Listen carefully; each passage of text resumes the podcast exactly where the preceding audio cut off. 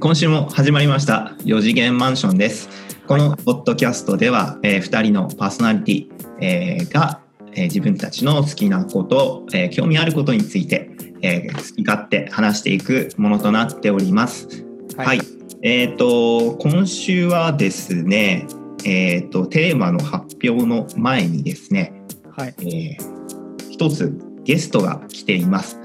というのがゲストなんですけどちょっと登場してもらういただくわけではなくてですね番組閲覧ということで私たちの4次元マンションのヘビーリスナーである、えー、コバルトさん。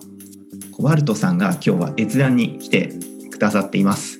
ありがとうございます。はい。ありがとうございます。はい。えっ、ー、ともうコバルトさんはもう第1回からずっと私たちのはい、えー、ラジオを聞いてくださってるみたいで、はい、はい、ちょっと身の引き締まる思いということでやっていきたいと思います。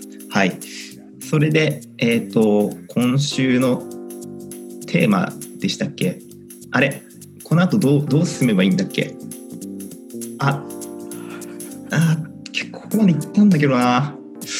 ごめん。ちょっと市民後お願いできる？はい。あ今日なんかもう一人で行っちゃうのかなって思ったんですけど。調子良かったんだけどね。すげえ調子良かったね。いい天気だからさ、はい、練習結構頑張れたからはい、今週もいけるかなと思ったんだけど、ちょっとやっぱり市民いると逃げちゃうな。了解です。そうですね、今回あのリスナーさんの番組閲覧っていうところで、あのまあ僕からちょっとオファーしたんですけど、あの快く引き受けてくれたので、はい、僕らにとってもちょっと新鮮な感じで収録、うん、そうですね。はい。で今回ちょっと,、えーと、テーマを話す前に前回僕がお休みをしていてその時にピンチヒッターであのピアナさんの後輩で今の現役のお笑い芸人やってるイマジンの方々と収録したんですけど、はい、あ僕あの聞いたんですよあれ、うん、なんかあのすごい仲いい感じというか大学のノリだなっていうのを終始感じてましたいや本当ねそうだったね。大学のノリだったね、うん、もう龍馬龍馬とはもう4年の付き合いか、うん、4年。4年間大学で、うん、寮生活やって、はい、まああん中でも話したけど一番あの寮の中で一番気の置けない中だったかもしれない。うん、うん、年も離れてるしもう出身地もこっち東京で、あっち沖縄でってっていうもう全然違う2人なんだけど、うん、でもなんかなんだろうね。いい感じに2人とも世に行ったらこれ言ったら怒るかな。まあいい感じにクズなんだよね2人とも。はいはい。そうそう。それだからなんかその同じ部屋だった彼との1年間っていうのは本当になんか楽だったお互いが。はいはいはい。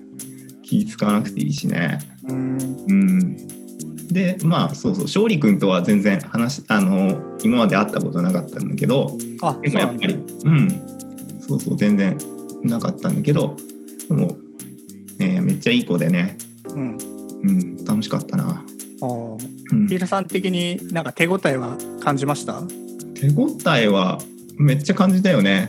あ感じた。やっぱり、うん、市民いないからさ、うん、もう初めはもうド緊張で、うん、うん、なんかもうとりあえずなんとかこのポッドキャストを完了させなきゃいけない、うん、イマジン会をなんとか完了しなきゃいけないっていう義務感で結構ねやっぱり聞いてるとすごいなんとか回してるんだけどめっちゃ緊張してたなっていうのは振り返って思います。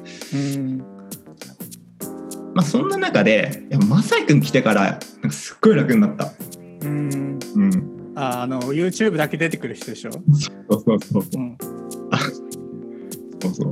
ほんあのアーティストを目指しているまさにくんね。はいはい。ななんか目標は世界平和とか言ってる子でしょ？言ってた、はい、あの子。言ってましたね、うん、はい。ちょっと今西さんまた来ていただけたら嬉しい。そうだね。そうそう、はい、あそうそうそう。これ最後に。俺まさいくんめちゃくちゃいじっちゃったでしょ僕。はいはいなんか結構なんかマサイ君のことニートだと思ってたとかさ、うん、こうななんだろうなこうちょっと YouTube のあのちょっともっと本気出せよみたいななんかちょっとそういうダメ出しぐらいしちゃって、ちょっと、ま、あの放送の後ちょっといじりいじりすぎちゃったなって思って、うんうん、でマサイ君に謝ったんですよ。あの放送あのありがとうございましたってちょっと終わり方もちょっと雑だったと思うんですけど、はいはい、終わった後に「あすいませんマサイマサイ君あのあのちょっといじりすぎてしまいました」ってちょっと絡まっちゃいました。ごめんなさいってマサイ君に謝ったらなんかすごい真顔で「うん、いいですよ。許します。許します。許しますっていうふうに言ってくれて、はい、それ嬉しかったですね。で言われて、まあ、なんかすごいそれ安心して、まあ、別に許してもらわなくてもいいかよかったんですけど そういう最後までやっぱり正くんのこといじっちゃいました。はあ、はい、でも、はい、まあ僕としてはほっとしたって感じかなうまくいったっていうかなんとかできてよかったっていう、そういう回でした前回は。なるほど。はい。承知しました。今回のメインテーマの話に入ろうと思うんですけど、えっと、今週は PR さんがあの今週読んで面白かった漫画を、はい、あのの話をしようかなと思ってて、はい、えっとですね、まあ、結構今年話題になった漫画かなと思うんですけど。あのそうなんだ。多分。そんなもんそうなんだ。うん。なんかね2020年の次に来る漫画ランキング1位。確か1位だったっけな？1位じゃなかった。らすいません。僕の中では1位なんで、はい1位です、はい、あの僕の心のやばいやつっていう漫画ですね、うん、うん、今回それについてあの話していこうかなと思います。はい、はい、で実はあの僕も読んでて僕の心のやばいやつ。で今回番組閲覧に来てくれたあのコバルスさんも読んでるので、あ、みんな共通で知ってる漫画っていう感じですよね、今回はね。ね。はい、ああれだよね。初めコバルトさんが読んでて、うん、それを市民に勧めてくれて市民が読んででその市民が僕に勧めてくれたっていうあそうそうそうそうそうそう。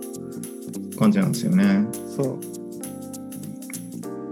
皆さんこのあの漫画のことちょっと説明してもらっていいですか？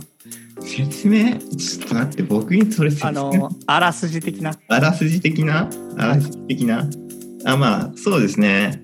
まあちょっとちゃんと説明できるかあれなんですけどまあ学園もの？なんだろうねジャンル的に。ラブコメ？ラブコメですね。も何？も萌え萌え萌え萌え漫画？萌え漫画っていうのはないのでラブコメですね、うん、ラブコメ。日常系ラブコメです。うん日常系ラブコメで逆要素も結構ふんだんに盛り込まれてるって感じ。まあ、ラブコメのコメはコメディなので。あ、そうか。そういうことか。それでいいのか。はい。はい、ラブコメですね。本当に日常。そうそうそう。日常ですね。なんか主人公が市川京京太郎でいいのかな？うん。うん。まあ市川。市川っていう子で、まあ彼が中学2年生で、はい、えっ、ー、と多分目黒区に住んでるのかなあの設定は。そうだね。うん、目黒東京の目黒区に住んでて、まあ、スペック的に言うと、まあ、普通に闇属性のオタクで、まあ身長は低い150センチぐらいかなあれ。それぐらいじゃない？うん、150センチぐらいで顔は地味ですね。なんか髪長くてちょっと右右目をちょっと髪で隠しちゃってるみたいなそういうそういう感じ。ペルソナ3の主人公のちょっと可愛いバージョンみたいな感じですね、ですかね。ちょっと、ペルソナごめんなさい。わかんない。はい、そうですね。はい。特殊能力は特にないです。で心に殺意が住み着いてるオタクっていうところかな。12秒ってやつですね。12秒、うん、12秒だよね。うん、うん、あなんだっけなんかいつも変な本読んでるよね。ああ殺人ファイルとかそういうやつでしょ。そういう感じで、うん、ね。だから初めの時なんかはもう全然友達いなくて、うん、が学校学校全然楽しくなそうだよね。うん、うん、で今市川っていうのがいてで一応ヒロインでいいんですか？この立ち回り立ち回りっていうか、まあ、ヒロイン以外じゃ何なんだっていう感じですけどヒロインですよ。はい。ヒロインが山田。あ下の名前忘れちゃったな、山田。山田をさ見てさ、うん、これヒロインなのかって思わない時点でさ、うん、ピラさん多分ラブコメ初心者だと思うよ。相当レベルね今ねあの高さを感じて今僕は。ごめんごめん。疑ってかかるのは大事だと思うからさ。うん、そうだね。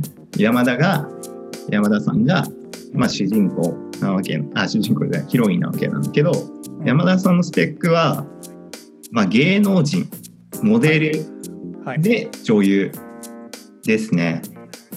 でなんか芸能の仕事やりながら学校も行ってるんでまあちょこちょこ仕事の関係で学校半分休んだりとかなんか撮影で1日休んだりとかそういったこともやってる結構ガチな芸能人です。で身長が171.9センチで美人です。スタイルも本当良くて。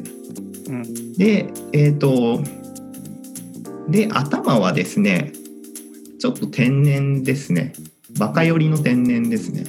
うんで本当にちょっと時々本当意味不明な行動をしちゃうような感じの、この山田さんっていう子が、まあ、ヒロインの漫画です。そうですね、まあ、この、まあ、2人っていうか、まあ、2人中心にいろんなクラスメイトとか、先輩とかそういうのがあと親親とか家族とかいろいろこうわちゃわちゃ出てくるんですけどその彼らのその日常が、まあ日常を描いたそういう作品です。平さん的にはあのラブコメって普段見ないですか？漫画。ラブコメね。ラブコメ。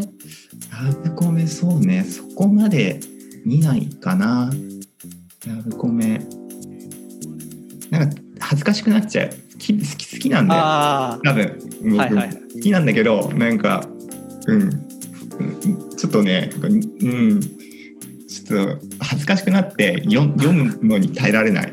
ああえじゃあ何？えー、っとよ普段読むのはそのジャンプ系とか？そうね。ヤミキングシジマくん系とか？ヤミキングシジマくんとか、うん、あのスポーツダイヤのエースとかさ。あ,、うん、ああいうの方が楽かな。読んでて、うん、ラブコメとかねなんかそういう恋のやつとかも好きなんですけど、うん、なんか疲れちゃうんだよあ見てて。あそういう意味だと今回のやつは読んでて、疲れちゃった？いや全然それが疲れてないのよ。おうん。あのそれなんでかなって考えた考えたの。僕も一応脳みそがあるから。で,、うん、であのよくあるさその青春漫画だとさ、うん、主人公がさイケメンだったりさ、うん、なんか何かしら特殊能力 ついてるじゃん。あついてるね。なんかなんなんイケメンで高身長でとか、うん、何かがすごいできてみたいな。頭頭いいとか今は成績悪いけど小学校の時例えば数学天才だったとか。とかなんかめっちゃバカだけどめちゃくちゃスポーツできるとか、うん、何かしらその秀でた光るものがあってそれをそれがなんかこう物語に大きく作用していくみたいな。うん、でそれによってこうヒロインもこう巻き込まれてみたいな。そういうのがまあ王道かなって思うんだけど、ないんだよね。市川君には。うんいいいところがないって言ったらすごいそれは自分だけどだけどそのよく王道王道の青春漫画にありがちなそういうそういうなんかねこうスペックをスペックを彼は持ち合わせてないんだよね。普通面だし、ね、どっちかっていうとネクラだしオタクだし身長低いしっていう、うん、で相手は山田なわけじゃん。芸能人もめちゃくちゃスタイルいい。でめっちゃ可愛い。でみんなからもう人気者。そんな影と光みたいな陽キャと陰キャ、この2人がまあどんどんこう近づいていくわけなんですけど物語をね。どんどんはいはい。得るごとに、それを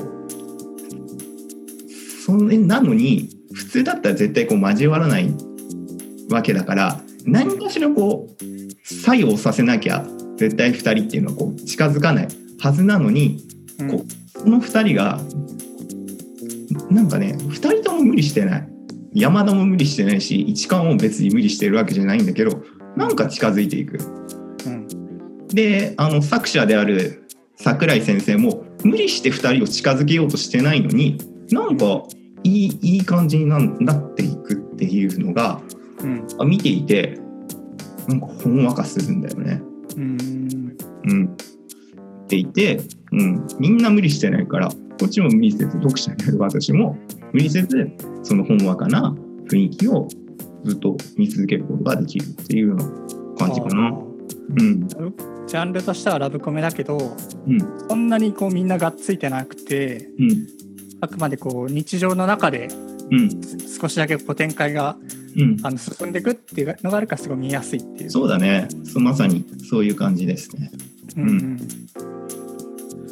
でなんかそのその象徴が僕の中で感じていてその象徴が漫画のそれぞれの漫画のあの表紙？うん。表紙？表紙っていうのかな？あの1ページ目にその扉扉絵ってやつ。扉絵か。うん。あのクラスのさあああるね。書いてあるの。わかる？わかるわかる。う。ん。1巻目とかだともうクラスにまあみんないるんだけど真ん中にポツンとこう市川がこうだもうつまんなそうにしてるっていう絵で、うん、で2巻目からなんかあの友達友達っていうかなんかクラスメートに下駄箱で話しかけてはいはい。話しかけるみたいな、うん。なんかそので3巻目もそうかな誰かと。クラスの絵だったかな3巻目。ちょっと覚えてないんだけど。うん。この市川自身がもう一人ぼっちだったっていうところからその山田のことを好きになって山田と近づいていく中でいろんなこのクラスメートのな中友達友達というかクラスメートのやつともこうどんどんこう関係を作っていく。学校がどんどん楽しくなっていく。でどんどん家族に対してもこう自自分をどんどんこう開示していくっていうそういう姿が見えるんだよね。うん。市川自身もそのこの物語の中でなんかゆっくり成長していってるっていうのも見ててなんかね安心する。うん。決してみんな決して無理してないのになんかねこう自然と成長していく自然といい方向に物語が進んでいくっていうその姿はねすごく見ていて安心するんじゃないか安心します僕は。うん、であごめんね僕だけなんかめっちゃあいやいや、話してて。なんかそのこの漫画でやっぱりそのぼなタイトルが「僕の心のやばいやつ」っていうタイトルじゃん。うん。いうことなんでそのでさ漫画の題名？あの第第1話これか。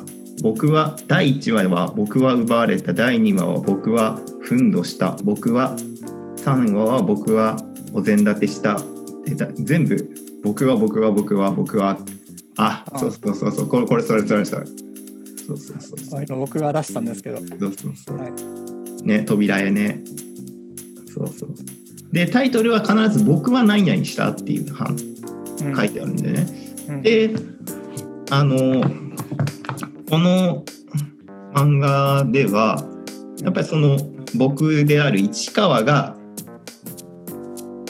市川の一人称で描かれてうん。あのいますだから市川の心の声っていうのはこうなよく書かれているんだけどうん。他の登場人物の心の声っていうのは書かれてないんだよね、まあ、だから特に山田の心の声っていうのは描かれていないから山田ってこれどうやって思ってんのかなって時々分かんなかったりとかでもちょっと恥ずかしそうにしてたりちょっと照れてたりとかうん。ちょっとした仕草が仕草で山田こういう今ちょっとちょっと市川のことを気にしてんじゃないかなとか、うん、そういうのがちょっと見て取れるのがまあまあなんか見ててキュンとするなって思います。うん、どこのシーンが良かったですか？どこのシーン、まあ、僕がキュンキュンじゃないな。僕がもう初めに心あいつにつかまれたのは、うん、図書図書館で、うん。ねるねんねるねを ああ一巻一巻ですか。うん。はい中二だぜ。あ中二がそんな食わねえよな。僕らが中二の時もね。学校だぜ。図書館だぜ、うん、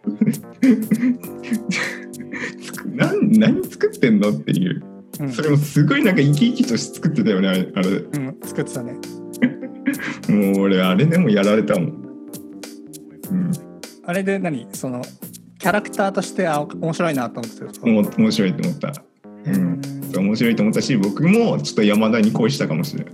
あそれで？僕はね そのまあ僕今多分10回ぐらい読んでるんだけど10週ぐらい。うん、あのねなんていうか、まあ、最初こう読んだ時はあのからかい上手の高木さんっていう漫画があって、要は思わせぶりみたいなやつを、あのしてくるさちょっとなんていうか小学校だとすると女の子の方があの成長が早いから、まあ、大人っぽい考え方ができたりとか、っていう中で、まあ、男の子って結構まっすぐだからさちょっとなんか自分のこと好きなんじゃないかと思わせるようなことをその高木さんは意図的にやってきてそれをクスクス笑うみたいな。はいはいはい、それにちょっと近いなと思ってて、うん、でも今回のその奥山は別に狙ってやってないじゃん山田山田は。やってない、うん、だから例えばその授業中に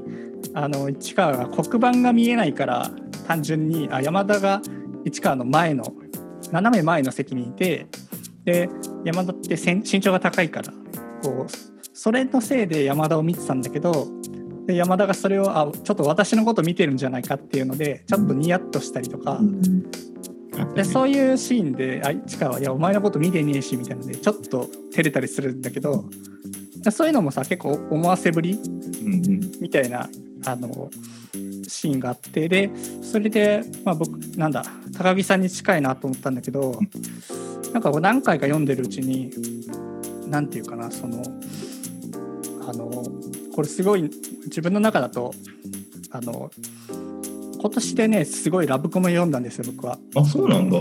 僕の頃のやばいやつのせいで、うん、あのラブコメ欲しい欲しいマンになっちゃって あらゆるラブコメを見てきたんですけどそれを見てね思ったのがねちょっと他と違うなっていうところがありまして、うんうん、まず一つがラブコメでよくありがちなどっか出かけようイベント、うん、あのまあ、友達何人かでこう集まって休日に出かけようみたいなイベントが今単行本3巻出てるんだけど3巻だとまだ出てこないんだよ。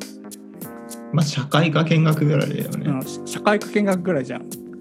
でちょっと駅で2人になったくらいじゃん。うんでラブコメって基本的になんかトラブルがつきもので、うん、トラブルがあったりとかあと試験とかがあって、うん、まあ、それの何て言うかものがあってこう恋愛が発展していくっていうことなんだけど、うん、トラブルないんだよあんまり。うん、ないね。そう。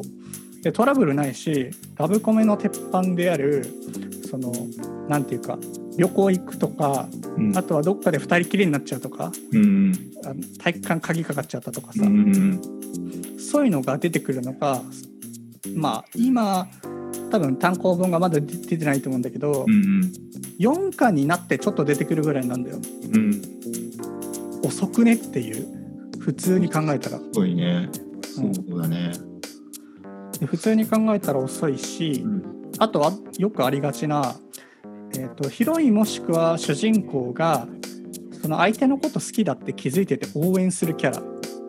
いるじゃん。例えばすごい、はい、あの気を使ってくれてさ、はいはい、はい、あのセッティングしてあげたぜとかうんそういう頼れるあのバディ役のうんそれもいないんだよ。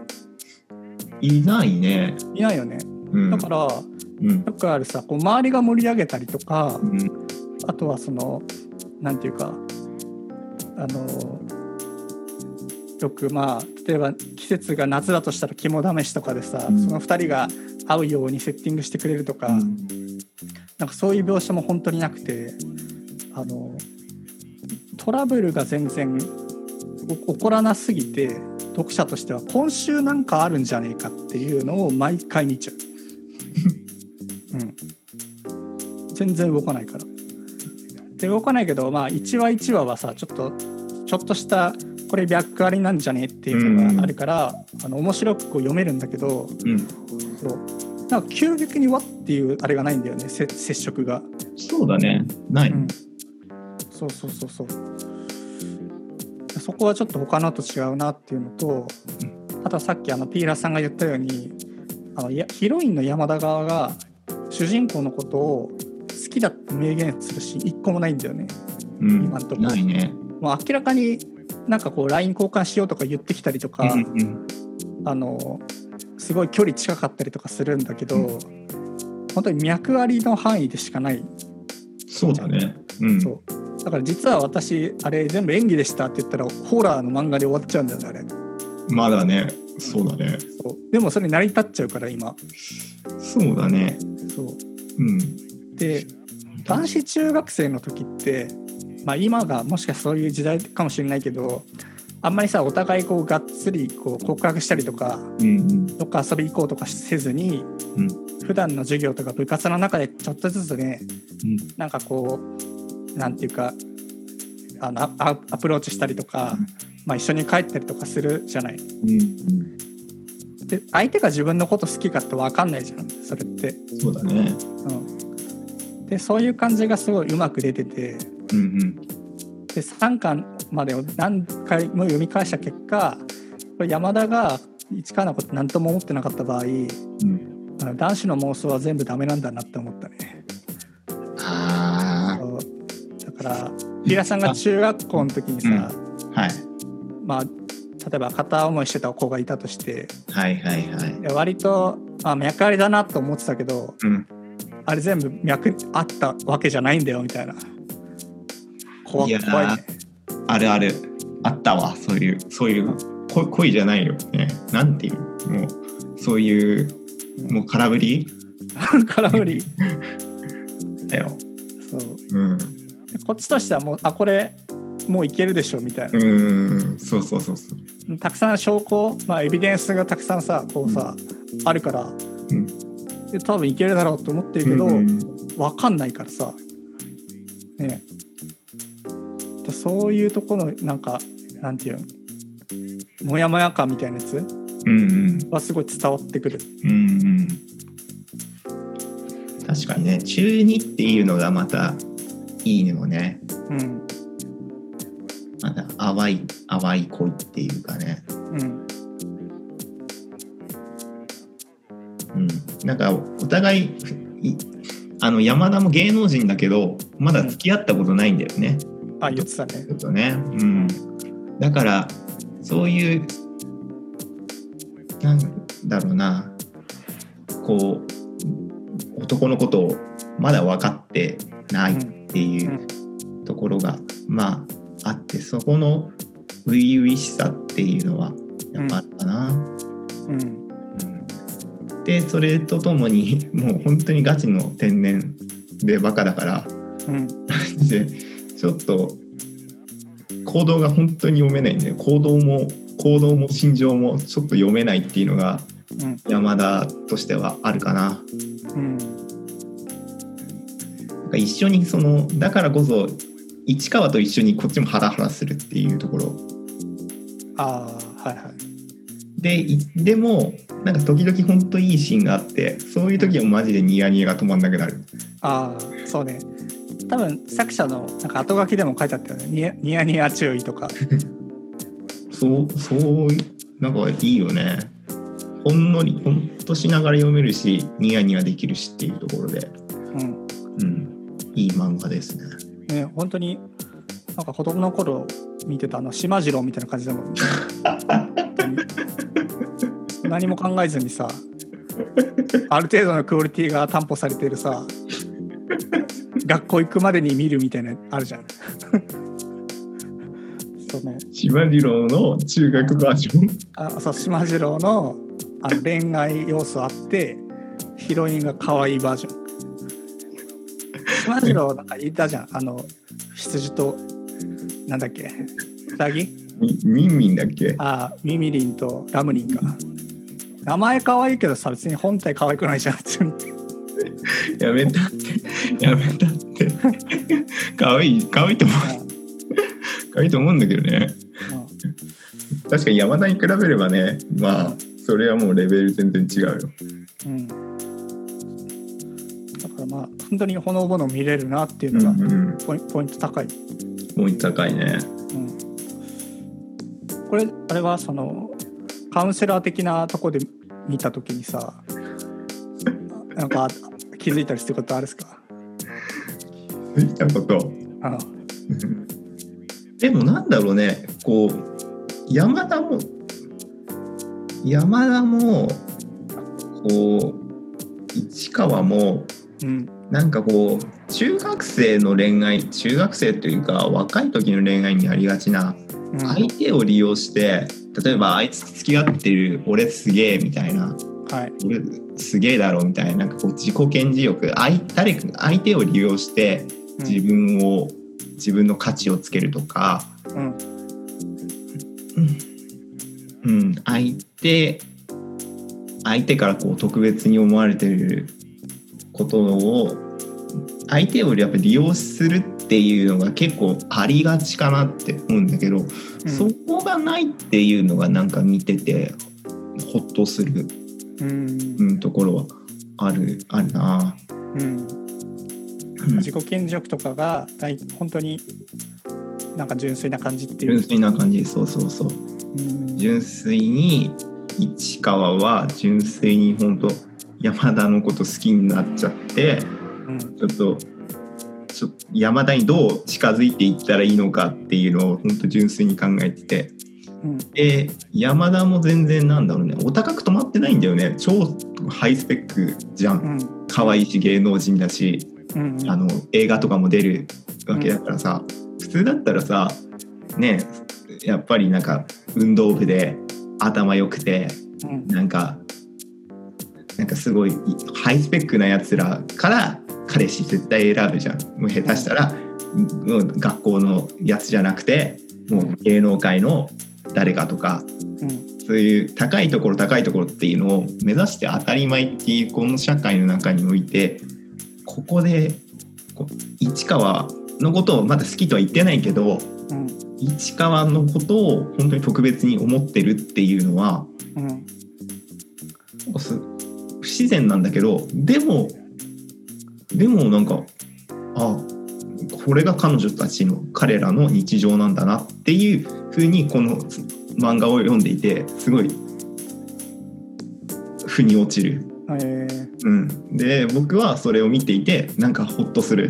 お互いを利用することなくうん。高み高みとかそういったことも考えることなくうん。ただお互いの純粋な気持ちでお互いのことを思い合ってるっていうところがなんかねいいですね。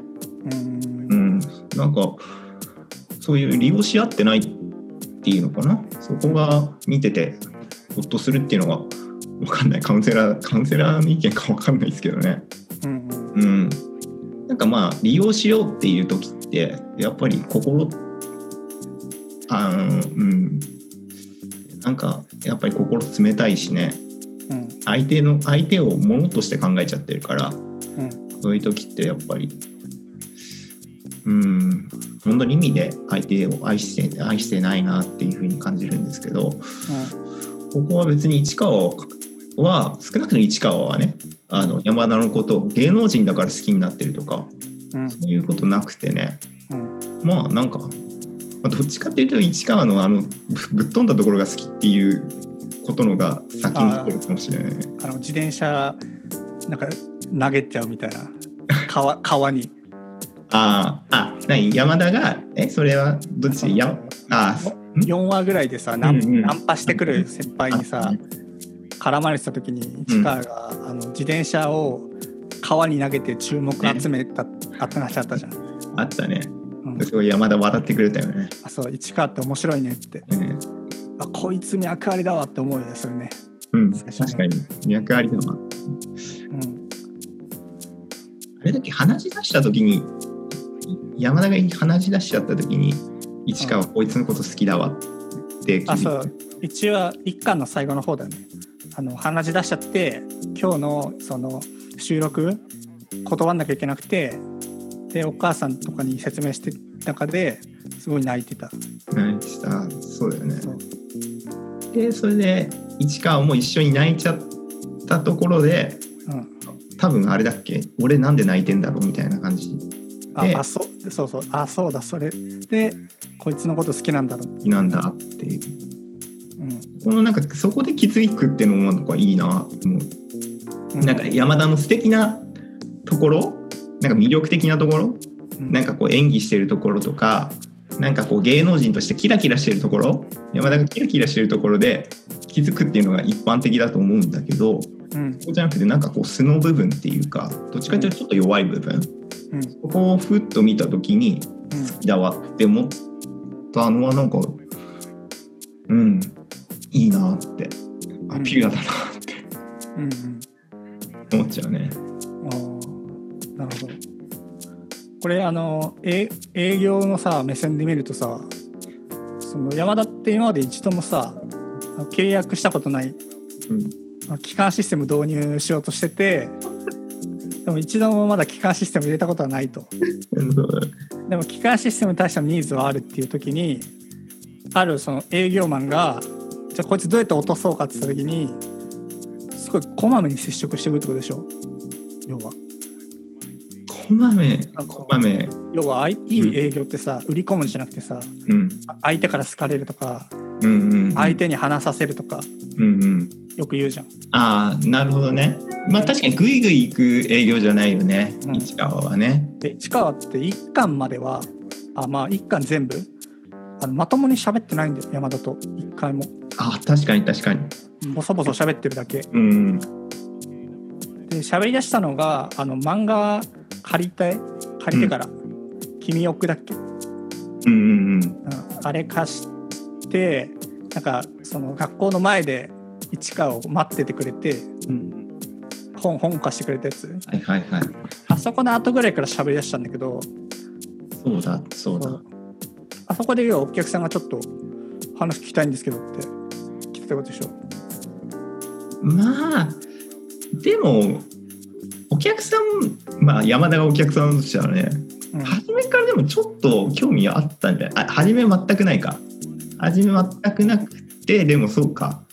やっぱり接触つながっていく中で、うん、ちょっとおちょっと他の営業とは違うなみたいな。あそう他の、まあ、モテるからさ多分他にも営業かかってくるけど、うん、そう差別化をしたわけじゃない、うんうん、どういうところ差別化だったと思う？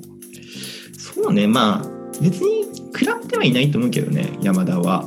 うん、うん、言われてあまあそうだね。さまあでも実際の 営業として見るのでまあ差別化しないといけないか、うん、まあそうだね。ななんかこうやっぱりこう彼女自身もこうやっぱりその彼女が持ってるさっき言ったようなキラキラした部分っていうのを評価されがち、うん、他のやつらもそのキラキラしてる山田が好きだしそのキラキラしてる山田を彼女にしてる自分を自分が好きみたいな、そういう。周りはそういう目で見てるっていう、うん、そうそうそう。なんか導入事例を書きたいと。その、うん、導入事例書いてうちはこんなすげえ焦げがいるんだぞっていう目で見てる。そうそう、うん、まああとはまあなんだろうね。まあまあ実際の例だったらまあお金かな。とにかく、うん、うん、そう契約して契約優先みたいなことがあるけど、うん、ここ市川はまあもちろんそのねその魅力山田の魅力的なところっていうのはすごいなって思うし、うん、実際山田のことでちょっとまあねちょっとあのエッチなこともねあの家でしてるっていう、うん、もあるから魅力的なところはもちろんなんだけれども、うん、それもそそこをねちゃんと書いてるところがまた偉いかな。うん。を書かないで書かないでもまあいいんだけどそこもちゃんとクズな部分をちゃんと書いてくれてるっていうところがやっぱりそのやっぱり日常をちゃんと映してくれてるっていう。でもそれってあれじゃん。我々読者に見せてくれてるだけであって、うん、お客さんである山田には見せてない。ああ見せてないけどね。見せてないけど。そうそうそう。なんだけどまあそそうだな。まあそこはいいか。とりあえず。まあ山田のなんかこうそういう面白い部分っていうか山田自身をちゃんと市川っていうのは見ててこう山田のために動けるやつなんじゃないかな市川まあ、そういうところをやっぱり山田自身も気づいてるから山田もこうすごい素直に市川に心開けるしうんどんどん近づいちゃってんのかな。うん、で市川もそんな山田だからどんどん心を開けていけてるのかなって思うね。まとめに入りましょうか。そうだね。はい。はい、えっとピラさん的には何？そのすごいラブコメがあんま見ないけど、うん、これだったらすごい見やすいなっていう。見やすいそう。うん。無理してないみんな、うん、みんなが無理して。ない本当に純粋に悪なキャラいないよね。この漫画。あいないね。うん。なんかやっぱいいやつなんだよね。あいいやつだね。うん。それでまあそう。でやっぱり市川のこと初めなんだよこいつがヒ 主人公かよって結構バカにしたけど、うん、なんかこう見てると応援したくなっちゃうね。市川のこと、うん。好きになっちゃうかな。石川のことも好きになっちゃうし山田のことも好きになっちゃうしっていうところ、っていうところがすごいいいなっていう。うん、うん、いいなって思う。僕はその他の恋愛、まあ、ラブコメと比べた時の、うん、ペースがすごい遅いあとはイベントが全然発生しないっていうところ、うん、もどかしさで毎回見ちゃうっていうところがすごいあったりとかあとはその、まあ、結構丁寧にさ2人の関係の進展を毎回書いてくれてるから、まあ、よくある「私のこといつから好きになったの?」っていうものを読み返すと自分なりに何て言うかここだったんじゃないかみたいなやつ、うん、ここから気になりだしたのかなとか、うん、あのシーンもう一回見たいなっていうのがあって何度も見ちゃう漫画かなって思います。そうだね。うん。これ、その僕は思うにね、多分ね、牛島君とか見た後読むと相当面白いと思うよ。その心がすたんすさんですさんで、どうしようもない時に見るとすごいいいと思って。て。でさ、今のさ、世の中って大体すさんでるじゃん。うんうんうん。僕の友達もさ、もう、平日が嫌いだって人がいてさ、うん、あの休日が早く来ないかなと思いながら仕事してるんだって、うんうんうん、仕事が嫌で、うんうん、毎日が基本辛いじゃんそういう人って、うんうん、辛いね。でもその人僕は大好きなんだよ、うん、なんでかなんでかってやっぱりすさんでるからだようん。すさんでる人が読んだらこれは あのすごい面白いと思う、うん、間違いない。それはこれ間違いない、う。ん。で逆にこう毎日さ充実してますとかいう人は、あの読んでも面白くないと思う多分。あそうね。普通のなんかこうイケイケなよくあるあのラブコメ読んだ方がいいと思うあそうそう。なんかしょっぱいものの後に甘いもの食べると美味しいじゃん、うん、そう。だ日常すさんでると基本しょっぱいから甘いのがすごい、うん、僕はどっちかっていうとなんかアイスっていうよりはなんかマシュマロとかそういう系だよね。ちょちょっとした系だよね。ちょっとした感じそうだね。チョコチョコでもないし。うん。押し付けてこないよね。そう。ちょっとね。本当にもうダメだ。今日はもう寝るしか能力がないっていう状態でも見れるし、うん、回復すると。回復するね。そうそうそうすさんでる生活を送ってる人にすごいぴったりな漫画ですと。うん。それ言える。間違いない。言える言える。うん言えるわ。次に来る漫画大賞みたいなの撮ったのも多分全員すさんでる人がね詩を入れたと思う。日本のあれが分かっちゃうね。労働環境のね悪さがね。思っちゃうね。みんな結局僕の心だけじゃなくてみんなの心がやばいっていうあそうそうそうそうそのそう元気だみたいな感じだ本当にすさんでるやつらのすさんでるエネルギーが全部あるみたいな もうどす黒い、どす黒い元気なもんだ。そうそれそれをまともに受けると多分闇金後ろ役みたいなやつが完成するけど、まあ、それのなんか副産物ってそのなんていうの？悪い魔人ブーといい魔人ブーみたいなのできたじゃん。いいはい、いい魔人ブーがこれあの僕言えば。うん、なるほどね。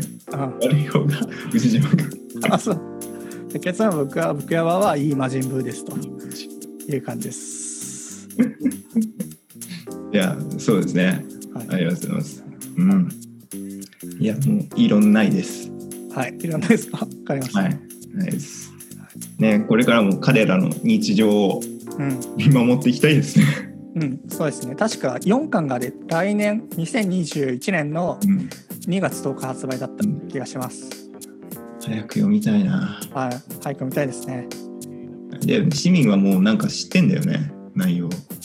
あ知ってる。あそう。毎週ネットで上がるんですよ。最新話が。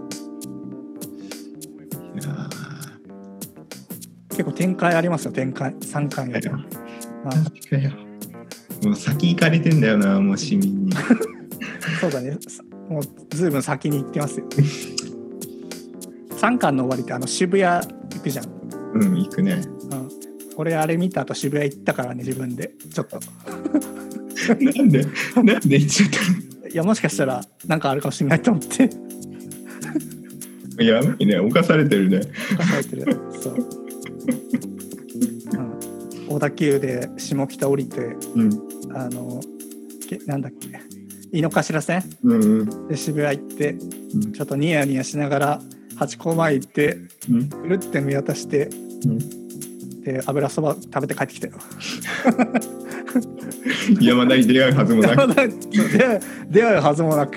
あそうそうそう。誰も誰もいませんでした。誰もいなかった。残念だな。残念でした。ということでまだ読んでない人は、うん、ウェブで多分4話までは無料で公開されていて、うん、であと最新話も公開されてるんで無料で見て面白かったらあの単行本3巻3巻しか出てないんで、うんうん、買ってみてくださいそうだね。さん読んでみてください。ちょっとでも生活がすさんでるなって感じる人はもうめちゃめちゃ面白いと思うんで、はい、おすすめでございます。いや本当おすすめです。はいの心安さんでるってこんな連呼、はい、はい、大丈夫と思い。ます。最後ピーラさん何かありますか。そうですね。特に。はい、い。や今日の収録は本当コバルトさんがずっとあの見守ってくれたんで、本当にもあのすごい。安心して、はい、あの収録できました。ありがとうござい。ました。はい、ありがとうござい。ました。また遊びに来てください。ぜひぜひお願い。します、それではまた来週。また来週。はい。